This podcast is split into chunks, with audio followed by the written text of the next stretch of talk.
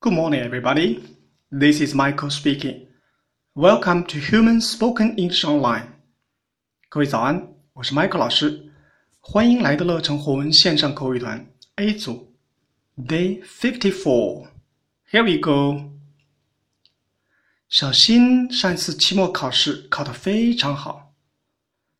小新的妈妈想请小新去外面吃饭。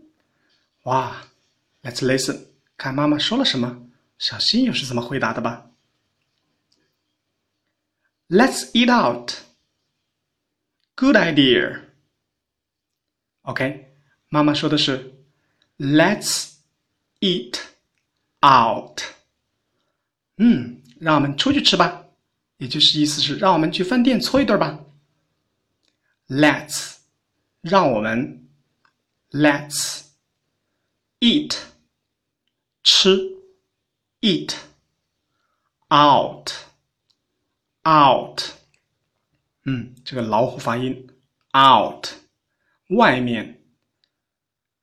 OK，小新说的是 good idea，好主意。